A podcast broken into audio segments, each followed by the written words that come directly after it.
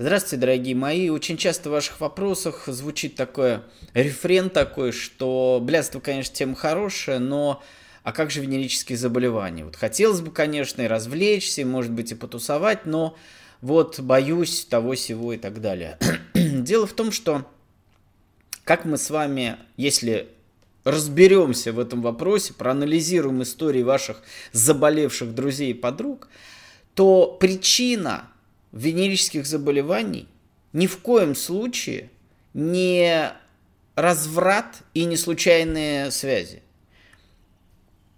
Единственная причина венерических заболеваний – это отсутствие культуры сексуальных отношений. Вот что очень важно понимать. Мы знаем истории с абсолютно порядочных, верных жен, находящихся в абсолютно традиционных отношениях, которых заражают мужья. Мы знаем истории женщин, которые встречаются с замечательным, добрым, чистым, аккуратным, порядочным парнем, а у нее, у нее тем не менее, подобные проблемы. И так далее, и так далее. Причина этого заключается не как раз не в каких-то беспорядочных отношениях, а в бескультуре сексуальном. И как ни дико, ни парадоксально звучит, но те люди, которые в той или иной мере свободнее относятся к сексуальным отношениям, относятся к ним как к форме общения, а не как степени близости, у этих людей несоизмеримо меньше каких-то вот подобных неприятностей. Я вам могу сказать честно, а, за всю историю моей сексуальной жизни, до того, как у меня стали вот появились такой уже, ну, реальный пиздец, по-другому не назовешь это вот формат этих самых составов и так далее – за это время у меня не было ни разу ничего подобного. А в молодости, пока еще я играл в какие-то там полуромантические игры, у меня было несколько подобных историй. Слава богу, э, легко закончившихся и не, не опасных. И наверняка, если вы проанализируете историю ваших друзей подруг, у которых были какие-то такие венерические неприятности, вы поймете, что основная причина – это в излишней романтичности, любви, доверии и так далее. Отсюда появляются эти проблемы. Если люди э, поймут, что единственная причина, по которой вы можете заниматься незащищенным сексом, то есть единственная возможность, когда вы можете этим заниматься, не потому что он хороший, не потому что вы его любите – и точно так же, конечно, к мужчинам, не потому что она чистенькая, аккуратненькая и там э, морально, нравственная и порядочная. А только в том случае, когда вы вместе, приняв решение заниматься незащищенным сексом, пошли, желательно к одному и тому же врачу, и сдали э, одновременно анализы, обменялись справками. Вот и все. Ведь когда люди понимают, в какой они находятся опасности и э, ведут подобный образ жизни, если у них мозги в порядке – то ничего подобного никогда не возникает, потому что им в голову не придет так рисковать. А, единственное, то есть э, я вижу причины такого сильного распространения в наше время, в наше время, подчеркиваю, венерических заболеваний.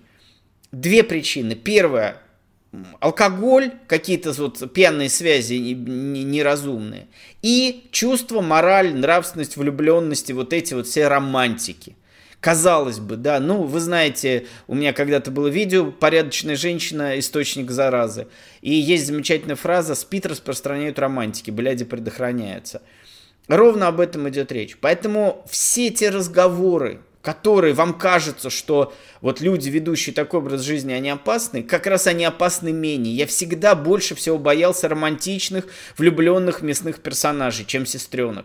Вот уж сестренки-то уж точно, они в этом плане очень аккуратные осторожные, ну, в основном.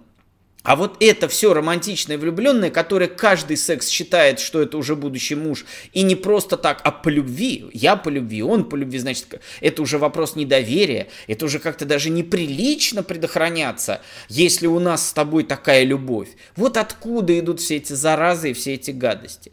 На самом деле мы живем в материальном мире, и можно, конечно, э, себя мнить ангелом с крылышками, но в той или иной мере надо понимать, что мы живем в ситуации, где ты вляпаешься в грязь, можешь вляпаться в грязь. Поэтому только того, что ты в чистых белых одеждах и паркаешь, недостаточно э, недостаточная защита от вот этих всех неприятностей. Подумайте об этом, пожалуйста. И больше я не э, в комментариях это не является аргументом. Это просто практически не аргумент. Все, э, все истории с отсутствием, ну, с, с какими-то вот этими вот вещами связаны с, только с романтикой или с безалаберностью, там, в частности, с алкоголем связаны. И я сегодня хочу э, для новеньких порекомендовать две темы, которые мы неоднократно о них говорили, но я хочу сегодня сделать акцент для тех, кто еще э, так получилось, что эти темы не слушал. Э, очень часто, ну, так скажем, большинство э, каких-то историй, когда вы благодарите меня за то, что у вас получается разбираться в мужском мире, связано именно с вопросом ценника. Гораздо легче понять, как мыслит мужчина и что думает, и, соответственно, как ведет себя мужчина, если вы э, понимаете, как у него внутри работает Соломон. Очень важно понимать, что а, какой бы я ни был любящий, влюбленный, порядочный, романтичный, но все равно внутри у меня работает вот этот вот, щелкают вот эти вот цифры. Я никуда от этого не могу уйти. И поэтому многие э, действия и поступки мужчин, которые не поддаются объяснению вот в этой системе координат люблю, не люблю, там э, романтика, порядочность, не срабатывают. Как только ты начинаешь понимать э, товар, оплата, многие вещи становятся понятными. Это не значит, что нужно перекроить свою жизнь, перестать э, ну, как бы а, а, отринуть любовь и так далее, и заниматься только проституцией. Речь совершенно не об этом. Вопрос только в том, что э, разберитесь с ценником, а потом, после того, как вы разобрались, пожалуйста, уже занимайтесь любовями и всякими разными вещами. Поэтому важнейшая тема, прежде чем вы будете что-то другое слушать, я очень советую вам не пропустить эту тему, она очень важная. Она называется «Цена подарка. Как воспитать щедрого мужчину». Цена подарка.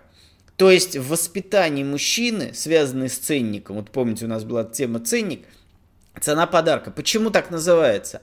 Потому что мы считаем, что подарок бесплатен. Но подарок не бесплатен. И мы, мы знаем об этом что именно у любого подарка, ну, есть замечательная шутка, чем отличается а, бесплатный секс от секса за деньги. Да? Бесплатный секс вам обойдется дороже. Такая мужская поговорка, очень такая откровенная.